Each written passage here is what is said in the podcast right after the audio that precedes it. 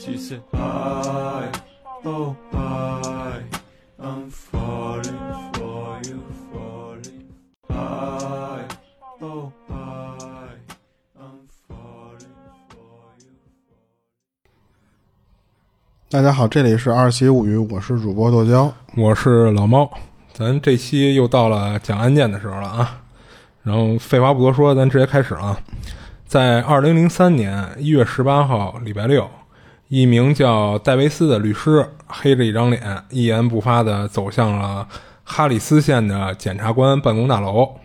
然后这个戴维斯啊，是一个专门负责刑事案子的辩护律师。然后，所以呢，就是他对于这个检察大检检察官大楼啊，其实非常熟悉了，常来常往的。只不过这天呢，他心情特别差。他敲开了一位检察官的办公室门，然后进去以后呢，阴沉着脸就说：“说今天早上一个女子一大早就找到他，并且跟戴维斯说自己家后院里埋了一个人。嗯，然后他希望呢，这个戴维斯能找到检察官，让检察官通知警方去这女的他们家后院看看去。嗯，说完以后呢，就给了戴维斯一个位于休斯顿市郊区的一处地址。然后戴维斯啊，跟这帮检察官说完以后呢，检察官都懵了，说这怎么个意思呀？就还不直接报警，还要通过律师找到检察官，然后再通过检察官再找警方，是什么个套路啊？然后就问这戴维斯，这这女的谁啊？然后戴维斯说，他的这个女性客户啊叫苏珊，二十六岁，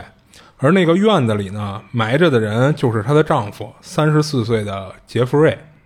那作为苏珊的代理律师呢，他不能透露其他的细节，而且呢，还告诉检察官说：“说你们和警方啊，现在都没办法去审问苏珊，因为这会儿的苏珊啊，正在一家精神病院里接受治疗。”啊，然后根据戴维斯提供的这个地址呢，警方很快就到了现场。这地儿呢，是位于美国休斯顿市西北郊区的一栋房子。然后警方啊，先是进到房子里进行初步的勘查，发现屋里啊非常整洁，也没有打斗过的痕迹。之后呢，就直奔他们这次行动的目的地，就是他们家这后院。然后警方在这次行动之前呢，就听说是后院埋了个人，结果到了后院呢，就被眼前所看到的震惊了一把。就看啊，在后院的院子里，一个全身赤裸的男人脸朝下倒在地上。然后准确点说呢，其实是这男的的上半截身体露在外边，下半截身体埋在地下，入土了都。然后根据现场勘查发现啊，这个男的应该是被埋了有一段时间了，身上呢已经出现了很多处腐烂的痕迹了。这男的被埋的这位置啊，附近的泥土有明显的被狗刨过的痕迹，那猜测呢，应该是这家养的狗。在后院的这个位置啊，闻到了他们家主人的气味，于是呢就用爪子刨来着，结果就把这男的等于从土里刨出来了一半。然后男的的两只手啊被一个黑色的带子绑着，然后这个带子好像是他的领带啊，是一个领带，而他其中一只手呢还被狗撕咬下来一块儿。然后警方将该男子整个从土里挖出来以后呢，经过证实。这个男的确实是苏珊的老公，三十四岁的杰弗瑞。而让警方惊讶的是，就是杰弗瑞全身上下共有多达一百九十三处刀伤，刀伤啊啊，这过于凶残了。你北京烤鸭也就骗一百零八刀而已了，这一个人身上挨了挨了一百九十三刀。然后杰弗瑞呢，光是面部这一小块区域就挨了四十一刀。就可见行凶的这个人啊，对杰弗瑞肯定是有着极大的恨意的。然后警方在后院勘查的时候呢，找到一个被丢弃的床垫床垫上有大量的血迹。然后警方推测，这第一案发现场应该是在床上。然后还在后院呢找到了一些装泥土的大袋子，然后一把铁锹和一个手推车。在手推车上呢找到了血迹。怀疑是用来转移尸体用的。嗯，然后根据这些线索呢，警方怀疑啊，报案的这个苏珊肯定是有重大嫌疑的啊。而对于这点呢，苏珊的代理律师戴维斯说：“说你们没猜错，因为苏珊已经承认了自己就是杀死杰弗瑞的凶手啊。但是呢，他杀杰弗瑞是属于正当防卫。啊，我操妈的！一百九十三刀啊。然后在警方发现杰弗瑞尸体的五天之后呢，也就是二零零三年一月二十三号这天，警方在跟精神病院的医生确认过以后，就从病房里将这个苏珊给逮捕归案了。然后这起案子啊一经曝光，就瞬间就获得了休斯顿市乃至德州，甚至是整个美国的高度关注，一下就成为了媒体争相报道的头版头条。然后在预审的听证听证会上啊，苏珊表示自己是一个家暴受害者，就是她是在反抗丈夫殴打的过程中不小心杀死了他，她这是正当防卫，因此呢，她跟法庭申请无罪辩护。然后案发的一年之后，也就是二零零四年二月二十四号，进行了第一次庭审。在庭上呢，面对十二名陪审团成员，戴维斯呢把苏珊描述成一个长期受到丈夫家暴的悲情女子。作为苏珊的辩护律师呢，他知道一百九十三处刀伤这样的证据，真的是很难让陪审团相信他这是正当防卫。于是戴维斯兵行险招，他把陈述犯案过程的这个工作啊交给了苏珊。让苏珊自己口述整个案发过程，在得到法官允许的情况下，当时已经二十七岁的苏珊就稍微调整了一下情绪，就开始了她的供述。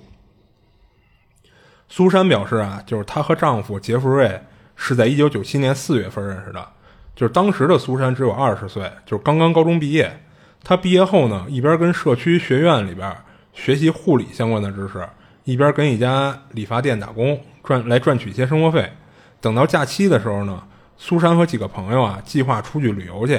目的地是一个叫加尔维斯顿的小岛。这小岛呢，距离休斯顿市没多远，是当地比较有名的一个旅游胜地，风景优美。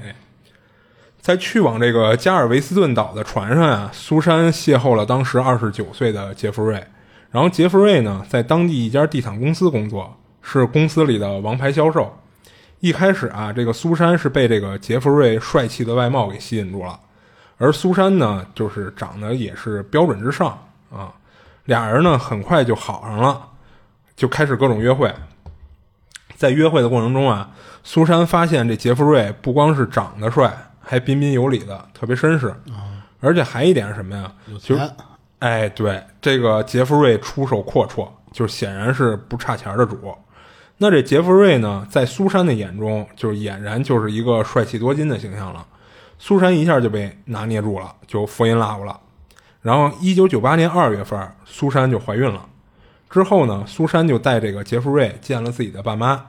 杰弗瑞给他爸妈保证，说自己非常爱苏珊，而且一定能给你们女儿一个幸福的家庭。然后杰弗瑞说，虽然自己现在还只是一个销售，但是他打算很快就辞职，自己出来单干。凭借着自己积攒下来的人脉和资源，开一家地产公司，让苏珊成为老板娘。那苏珊她爸妈呢？一看，好家伙，这么棒的小伙子，加上女儿又怀孕了，那都没带磕巴的就同意了。于是呢，苏珊和杰弗瑞在九八年的十月就正式举办了婚礼。一个月后呢，苏珊就生下了她跟杰弗瑞的第一个孩子布拉德利。当时的苏珊啊，就沉浸在一种就是。生活圆满的幸福当中，但让他没想到的是，就在孩子出生后没多久，这个杰弗瑞就像是变了个人似的。哦，由于苏珊呢，因为怀孕嘛，所以难免的就是体重增加了不少。杰弗瑞就因为这个就开始责怪这个苏珊，说她体型难看，还老讥讽和嘲笑她。然后这也就导致了苏珊呢患上了抑郁症，产后抑郁症。而杰弗瑞呢，就不但没有给苏珊任何的安慰和帮助。反而是更对苏珊产生了反感，就是他把苏珊的那些抗抑郁药啊都给藏起来了，不给她吃药，而且还限制苏珊外出的时间，就是你甭管出去干嘛去，上街买菜呀，还是说你要回家看爸妈去，总之一律不能超过一个半小时。嗯，管管控起来了。对，等于是开始限制苏珊的人身自由了。在一九九九年四月份，就是他们搬了新家了。搬新家之后呢，俩人之间的关系变得更差了。就杰弗瑞就是越来越挑剔，他要求苏珊啊每天都要把家里打扫的一尘不染的，而且动不动呢就对苏珊拳打脚踢的。孩子的玩具要是玩完了没收拾好，他会非常生气的责怪苏珊。然后饭菜做的没合他的胃口，他也一样很生气。甚至到了什么地步啊？就比如说这个月电费账单太贵了，他也会怪在苏珊头上，对他又打又骂的。而且杰弗瑞啊，还有一些不良的习惯，就是他每天回家呢，都会先喝点儿，边喝边吸一些东西啊，然后呢，喝多了就开始找苏珊的茬儿，对他实施家暴，而且他生起气来啊，连家里的狗子都不放过 啊，就是经常虐待他们家的狗。我是连自己都打。那确实是狠人了。所以呢，就是也有不少人猜测啊，这就是为什么当时杰弗瑞的尸体被发现的时候，从现场痕迹来看，是狗把他的半截身尸体刨出来的嘛，还撕扯掉他手上一块肉的原因，就就是因为苏珊供述说这个杰弗瑞平时也打狗，啊，觉得这狗可能怀恨在心什么的，啊，才会在他死后干了这么一事儿。而对于这样的丈夫呢，就是苏珊也不是说没想过要离开他。之前有一次俩人吵架之后啊，这个苏珊气的就搬到了他妹辛迪那儿啊。结果第二天一早呢，杰弗瑞就直接找到辛迪家，就威胁苏珊，如果他要是不马上搬回去，那他就会杀了他们的儿子布拉德利，或者杀了苏珊。他就用这样的话语去威胁这个苏珊。那苏珊呢，就是担心他真的会发起疯来，什么都做得出来。所以最后呢，还是妥协的跟他回家了。到了两千年的十二月，苏珊发现自己又怀孕了。但是之后呢，在一次争吵的过程中，这个杰弗瑞一脚就踢到了苏珊的肚子上，导致她不幸流产了。这次流产呢，倒是没有影响到苏珊的生育能力。在二零零一年，二零零一年的十二月份，就是苏珊就再次生下了第二个孩子凯莉。按理来说啊，家里添了个新成员，应该是一个值得高兴的事儿嘛。对。但是苏珊呢，再次患上了产后抑郁，这也就使得杰弗瑞啊对这个苏珊更加的厌恶。苏珊说，之后的杰弗瑞啊，不光是一天天的对他挑剔和苛刻了，还开始从网上找一些寻欢作乐的对象。在杰弗瑞多次发生一夜情这种事儿之后呢，还把性病传染给了苏珊，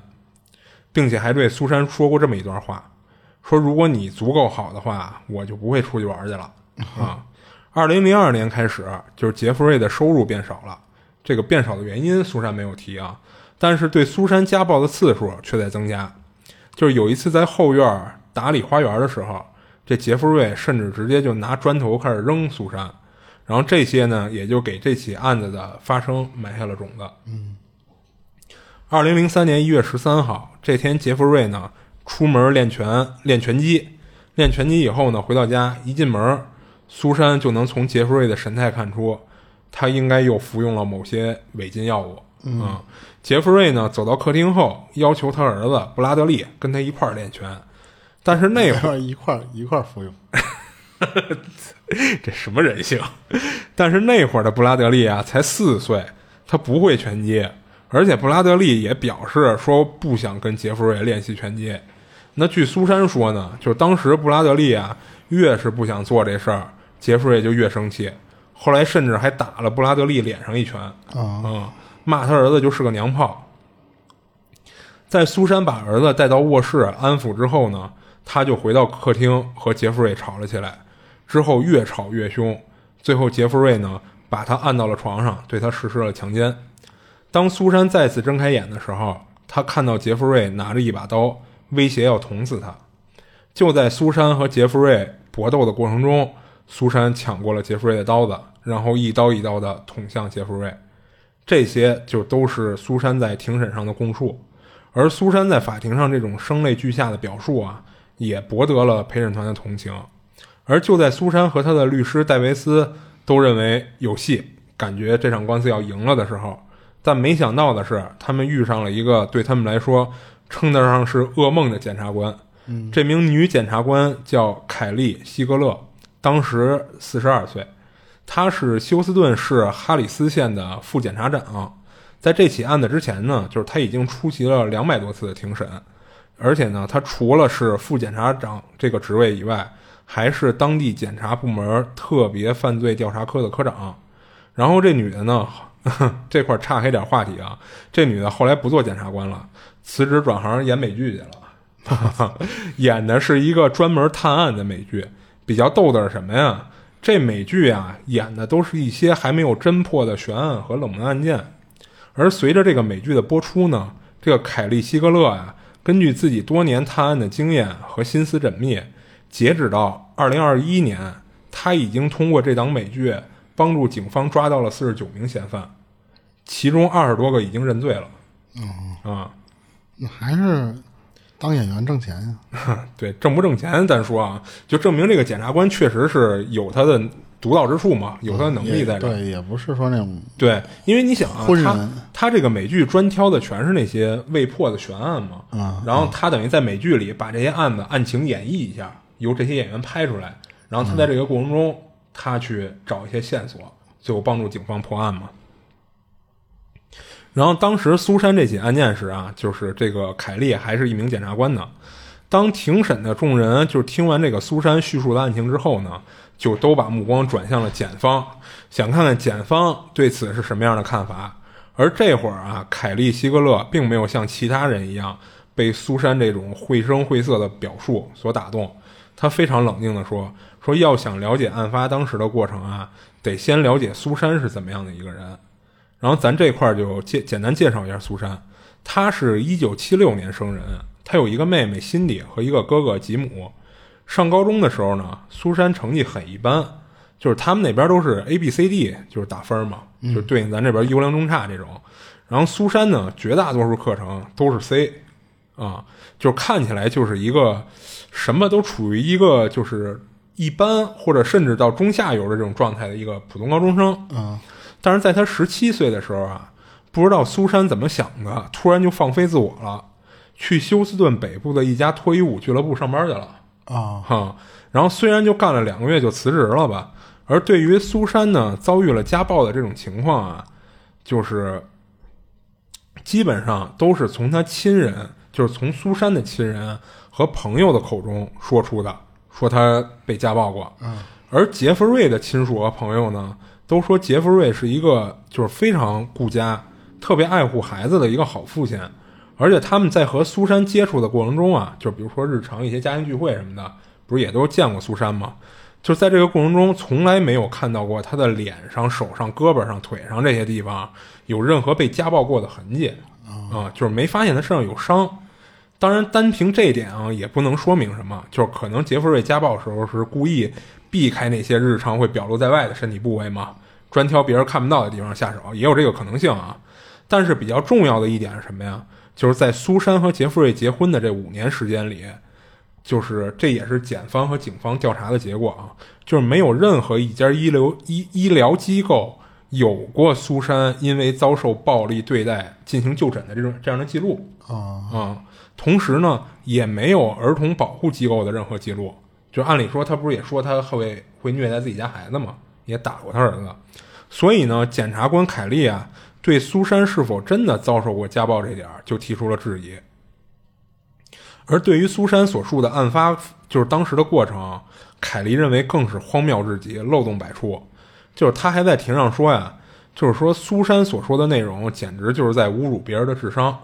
就是首先根据调查发现啊，杰弗瑞长期练习拳击，而且他是一个身高马大的男人，比苏珊重了得有一百多磅啊、然后他在手里持刀的情况下，是如何让苏苏珊完成空手夺白刃的？反杀啊，哈，而且好，就算苏珊是碰巧运气好夺下刀了，但是呢，苏珊续发的案发过程中完全就没有解释警方在杰弗瑞尸体上发现的疑点，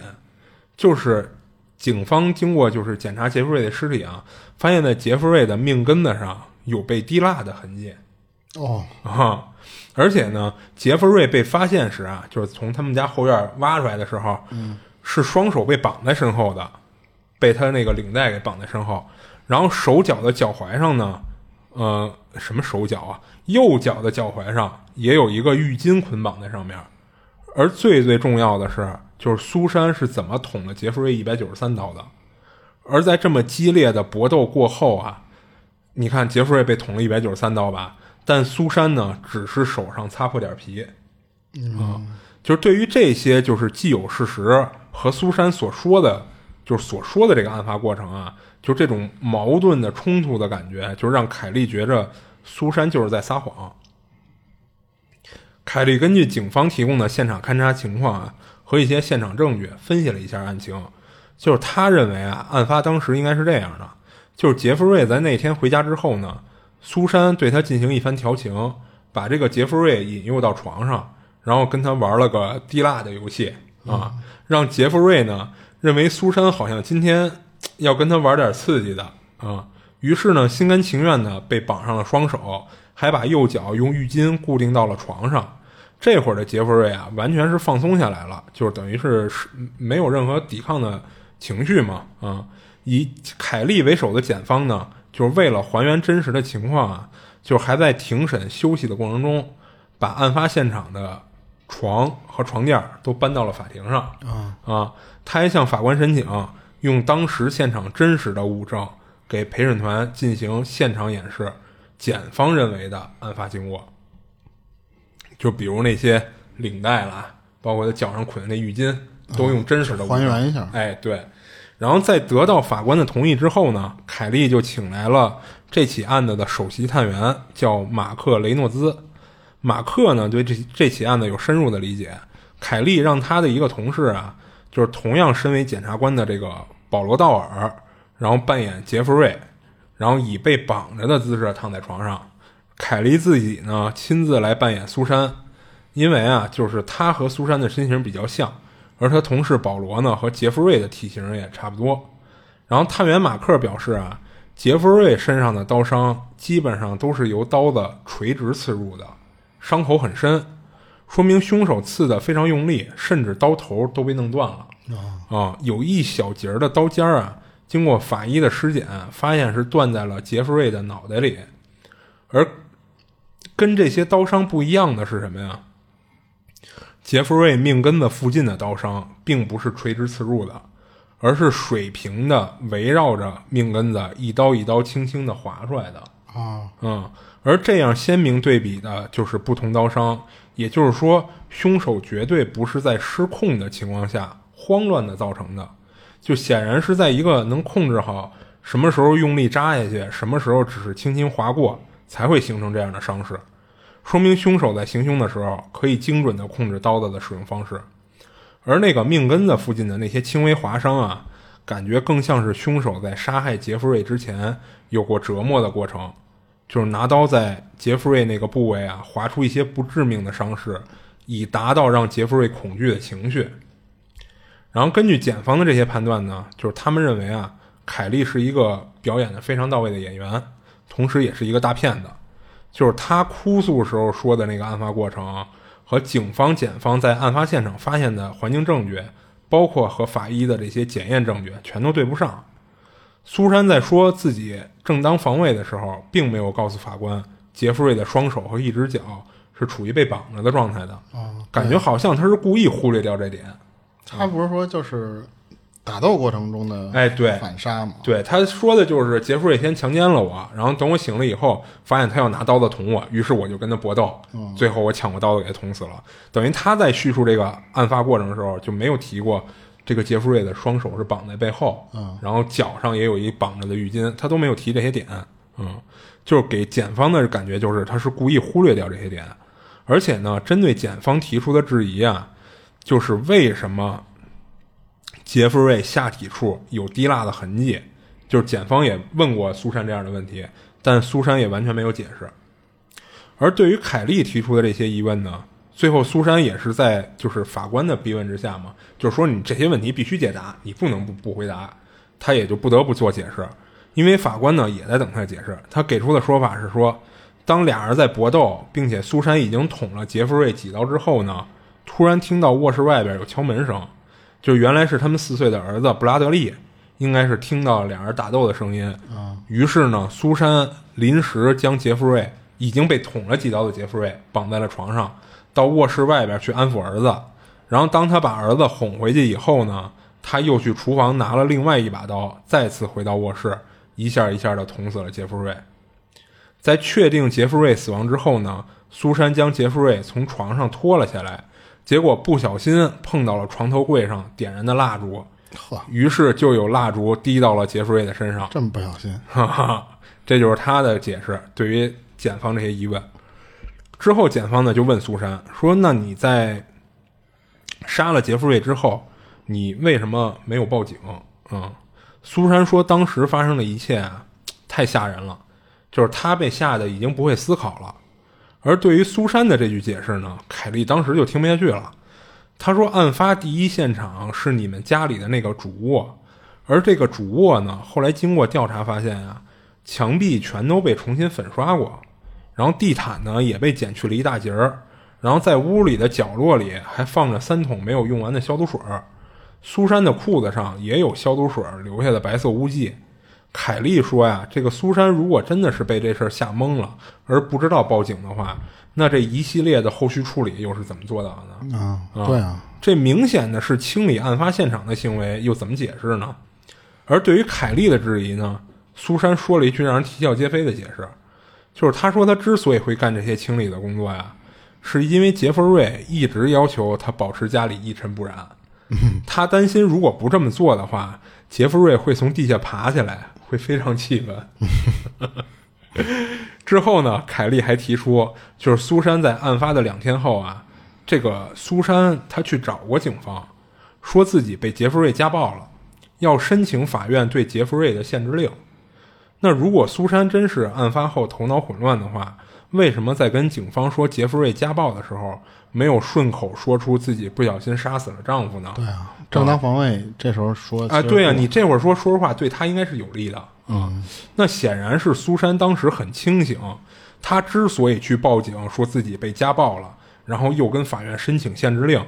就是想要误导警方，让警方认为杰弗瑞在家暴了苏珊后，由于担心被追究责任，于是逃走避风头了。嗯，这样呢，就也能解释通为什么杰弗瑞失踪了嘛？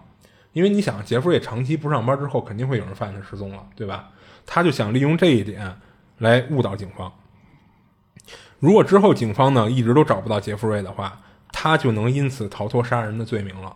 而且还有一点能证明苏珊当时并不是脑子混乱的状态的是什么呀？就是苏珊在案发后的两天后啊，就案发的两天后，就是还去保险公司申请了杰弗瑞的保险赔偿。就是杰弗瑞啊曾经上过一份价值二十万的人寿保险。如果苏珊不清醒了，你怎么可能报警后想到的就是获取赔偿呢？这些都能证明，当时苏珊根本不是像他自己所说的那样，已经被吓得意识模糊了，而且反而是头脑很冷静。对对对。然后，哎，我因为我不知道后面的剧情啊，嗯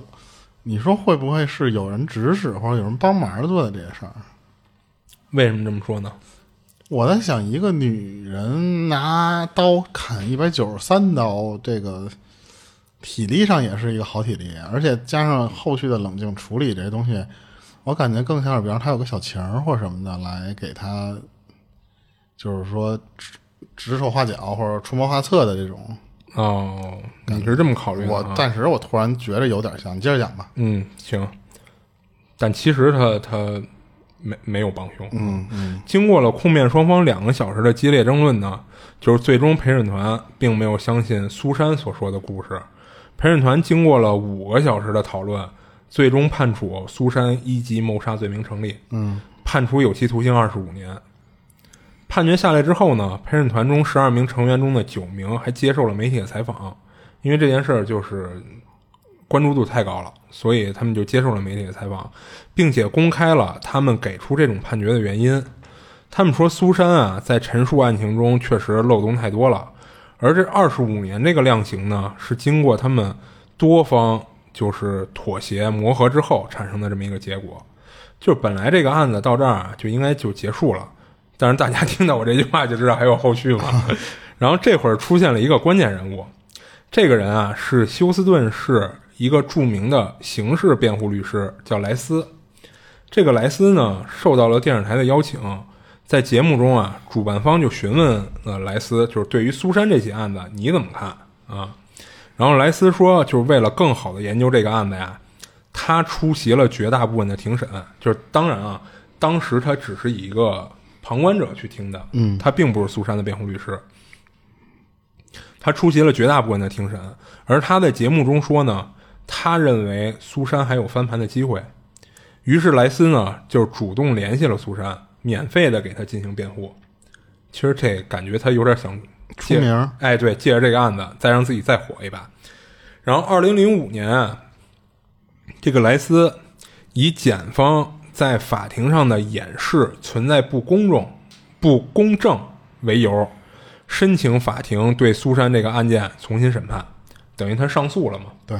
他上诉的理由中提出啊，这个检察官凯利和探员的演示啊，并没有百分百还原了案子的真实情况。或者有误导嫌疑啊。哎，对他确实也这么说了。你听我接着往下说啊，只是根据现场证据进行的猜测和推演，这样呈现出来的演示效果会误导陪审团，让他们对苏珊产生偏偏见。这是他提出的上诉理由。二零零五年十一月呢，德州上诉法院的三名法官经过讨论后，一致认为，因为本案没有目击证人，所以检方的推演呢不可能百分百属实。但是呢，检方在给陪审团演示之前，特别说明了这点，就是他们说过，就是这些有一些东西是推测出来的，根据证据推测出来的。而法庭呢，也确定被害者确实是被绑在床上然后被杀害的，就是对于这一点，法庭是认可的。嗯啊，所以呢，对于被绑的时间，就是你什么时候被绑上的，还有被绑的手脚的具体，你绑哪个位置了，就这些细节上的偏差呀。就不会让陪审团对这个案子的判断产生实质的影响，所以呢，驳回上诉请求，维持原判。嗯，就是说白了，就是这个上诉法院认为啊，啊，就是你所说的没有百分百还原，确实没有百分百还原，但是呢，偏差的那一些就不产生什么实质结果啊，所以就给驳回了。而莱斯呢，这次被驳回以后，并没有放弃，他在二零零八年啊再次上诉。而他这次上诉呢，不是说要重审本案，而是说他对量刑产生了异议。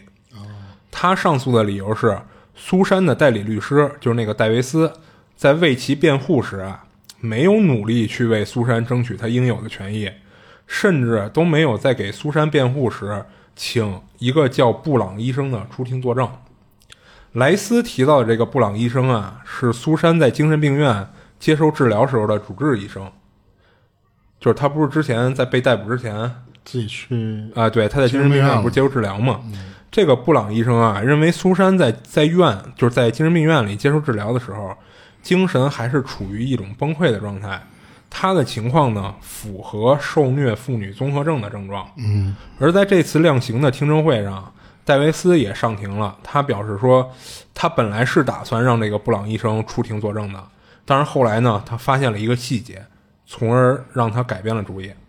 戴维斯啊，通过和这个布朗医生的交谈中，他发现苏珊曾经跟这个布朗医生说过，他是在杰弗瑞睡着的状态下杀死他的。而这种说法显然和苏珊在庭上的证词又不一样了。嗯，所以呢，连身为苏珊代理律师的戴维斯也认为他确实撒谎了。关于怎么杀的杰弗瑞是一会儿一种说辞，而且戴维斯后来也考虑什么呀？就是对于这个最终判处一级谋杀这种罪名，被判了二十五年，就已经算是很轻的量刑了。嗯，就是他认为苏珊已经很走运了。就是本来检方那边认为啊，就是凯利那边当时说是应该判处四十五年的，但是呢，就是陪审团最后只判了一二十五年。所以呢，就在所有人都认为莱斯的这次上诉又要以失败告终了，结果莱斯突然又请出了一位重要的证人。这个女人叫米斯提，这女的她老公比较有名，她老公是一个已经退役了的橄榄球巨星，就是她她老公这个这这这人啊，还曾经带领球队拿下过超级碗的冠军，所以特别有名，超级巨星嘛。这个米斯提呢，之所以能成为证人，是因为他曾经和杰弗瑞交往过，哦，俩人谈过一段维持四年的恋爱。就是最终呢，这俩人也到了要谈婚论嫁的地步了。然后米斯提就说呀：“说他跟苏珊有很多相似的经历，俩人都当过脱衣舞女郎，也都爱上过杰弗瑞。而最重要的经历是什么呀？米斯提说他也被杰弗瑞家暴过。他说，在一九九一年的时候，米斯提就曾经报过警。他说，当时他跟杰弗瑞在酒吧的时候，俩人那会儿已经是男女朋友关系了。”就因为米斯提当时多看了旁边桌的帅哥几眼，这杰弗瑞就跟他吵起来了。最后越吵越激烈，杰弗瑞就抄起一个酒杯就砸向了米斯提的脸上。然后在警方逮捕了杰弗瑞之后呢，就是杰弗瑞也认罪了，说我确实是家暴来着。然后米斯提呢，最后也是说，可能出于咱俩毕竟还是可能还要相处下去，也放弃了追究杰弗瑞的责任。而且这米斯提还说什么呀？他说这杰弗瑞表面上是一个挺成功的地产销售，实际上呢，背地里他是一个毒贩。我操，这是米斯提说的啊。然后戴维斯表示啊，就是他在苏珊一审的时候啊，也联系过这个米斯提，就是因为他也能查到这些这些相关的信息嘛。他认为呢，就是从米斯提这儿可能能获取到一些有利于苏珊的证词。嗯，但是呢，他在一审的时候一直联系不上米斯提，就给这个米斯提打电话，他不接，发信息也不回，所以最终戴维斯放弃了这条线儿。那之后呢，也有很多人质疑这个米斯提证词的可靠性，因为在法庭上啊，这个米斯提表现的不太靠谱，让人觉得他更像是一个急于表现自己、想出名的这么一个人。甚至法官在庭上呢还提醒过这个米斯提，说你要再胡乱的回答问题，我就剥夺你提供证词的权利。嗯啊，不过虽然质疑归质疑啊，也没有实质性的证据能证明米斯提在说谎。所以呢，最终莱斯的这次上诉，法院还是接受了。法官认为啊，如果一审的时候陪审团有听到米斯提对于杰弗瑞有家暴的这种相关证词的话，可能会在量刑的时候给出一个不一样的刑期。啊，对啊，啊，于是呢，法院安排了一个新的关于本案的量刑听证会，啊，就是专门讨论他这个量刑的问题。二零一零年。嗯，十一月二十号，苏珊呢在这次的量刑听证会上啊成功了，将他的量刑呢从二十五年缩短到了二十年。二零一四年的时候，苏珊第一次申请假释被拒了。二零一七年呢，苏珊第二次申请假释还是被拒了。然后二零二二二零二零年七月二号，苏珊的第三次假释申请成功了。二零二零年十二月三十号，总共坐了十六年十六年牢的苏珊走出了监狱。假释期间的苏珊啊，只要在这段时间他不再出点什么事儿，那在二零二四年他会正式结束自己的刑期。嗯，也就是说白了，到现在咱讲这个案件为止，他应该还在假释期间。嗯啊。然后这件案子啊，就是比较受受争议，就是很多人认为啊，苏珊就是一个冷血杀手，而且特别会演。要不是他在庭上的一通哭诉啊，像一级谋杀这样的罪名是不可能给他二十五年这么轻的量刑的。对，而且最后还给他缩短到了二十年。那对于这起案件呢，那大家是怎么看的呢？那最后也没有成，他没有认罪呗？就是不是？就是他自己没认罪，他一直就是不认罪嘛。嗯。但是你检方包括警方那边提供证据，最后让法法院那边认为他确实是谋杀，就不是给他定的就是一级谋杀罪嘛。嗯。罪名成立了，就只不过是量刑是二十五年，是一个比较轻的量刑。嗯。哎，那嗯，那他有精神病的这个这个这个治疗的这个也没帮他减刑吗？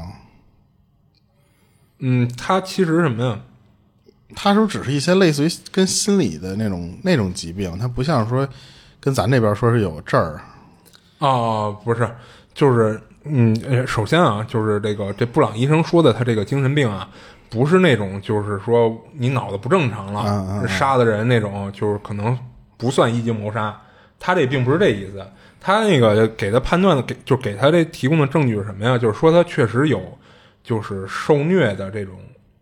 创伤。哎，对，受虐创伤。所以呢，说白了就是出于这点考虑，加上那个米斯提说他也被家暴过，就说这个杰弗瑞可能本身确实是一个会会会出现家暴这种情况的男人。嗯，就根据这两点，最后给他缩短了量刑，但是并没认为他这个谋杀不成立啊、哦是这意思。那其实等于还是他就是没冤枉，就是杀了。对对，就是没冤枉他我以为他这个是就像我之前说的，是有别人，比如他找了个小情儿，啊，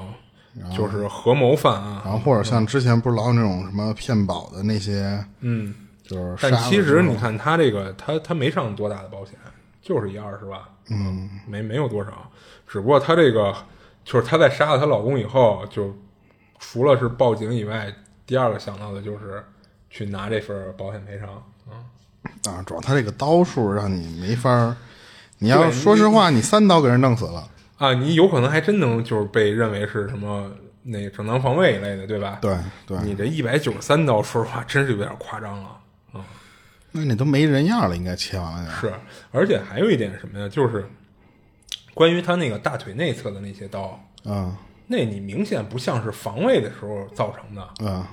就都是那种轻轻划过，轻轻划一口子。轻轻在我看来，他就是在玩这个什么的时候，然后他先是拿那个划两下，嗯，让你觉着我就是其实就想跟你闹，然后呢，你放松下这个警惕之后，哐哐哐哐哐嗯，下狠手。哦，对，但其实说到这一块儿啊，这个案子有一点还是稍微有点奇怪的，就是这个苏珊她杀她老公的动机到底是什么？我觉得就是蓄谋已久，就是家暴，蓄谋已久，然后他找一个由头，要不就是他们以前就玩过这个，然后呢，所以就是还接着趁一次在玩这个的时候，然后干脆就给他弄死算了。对啊，因为我觉得一个突然的，比方说啊，没玩过这个的，然后我跟你说，操，咱俩玩这个，那你说实话，我要不好这口呢，然后你还往我那个地壳上面，嗯，那我说实话，我就警惕，我就反感了。我觉得应该是他们以前就玩过这些东西，哦，就可能不是第一次玩、让他放松了这个警惕。然后呢，我也是有就稍微先拿小刀划划，让你就是觉着我确实不是用用刀你不关于会小刀划那事儿啊，就是检方不认为那是那个调情的一种啊他认为是什么呀？就是我在恐恐吓你，我在吓唬你。哦，我倒觉得是他正在玩这个。那说实话，这因为咱不玩这么刺激啊，不不懂，说会不会真是拿刀在你那个关键部位附近去划，能不能产生那种就是让你达到兴奋那你的地步？说不好，这什么人都有啊，这咱就不知道了。对，就我觉得是他在借着这个慢慢的，就跟温水煮青蛙一样。嗯，然后我突然啪来一刀，然后慢慢再捅泄愤，后面就是泄愤。对，其实检方也认为嘛，他先是跟他就是调情放松那个杰弗瑞但是我觉得他还有一点就是，最后他把他埋了。嗯，这就是一个非常，你怎么你都说不清楚，你、哦你你在正当防卫，你不应该是埋他，对啊，这也就跟检方问他那问题一样，就是你为什么不报警、嗯啊？对吧？你也可以不报警，比方说我真吓坏了，就搁那儿搁三天、啊，也行，就我自己跑了。那你也不能埋他，啊你埋他，说实话，那就是一个有动机、有这些后续处理的这些这些嫌疑了，嗯所以就是有有可能就是怀疑你是你有预谋的对对对，啊。但是就是我唯一到现在我还是想不太通的，就是就是这个苏珊为什么要杀她老公啊，啊？就是她杀人动机到底是什么？因为你看常有的就那几种嘛，就是为情，就是像你说的，她可能外边有人了，但是呢，她的老公等于成为了她跟那个人的阻碍，对吧？我得给他杀了。啊这是一种。他就是受不了家暴了，啊，我觉得就是那样。就是你其实认为就是她还是因为你看那个女的也说她有家暴的这个，而且嗯有前科，这个人他又又吸，他就吸完之后，这人可能又不清醒，他就可能又更家暴的更狠，嗯。然后所以就是受不了了。嗯。嗯，我觉得这个理由倒是不难就说得通哈。对对对，嗯是等于还是一个处于长长期的被家暴的情况下，嗯，奋起杀人，对吧？对。但是啊那你只不过他这个是活该，你这就该坐这个牢。但是他们真的是好奇怪，外国这个杀人不偿命的这个玩法，哦，你你说这这就太这太恶劣了，这他妈的。是，所以之前就有人质疑过这个问题嘛，就是说你你首先你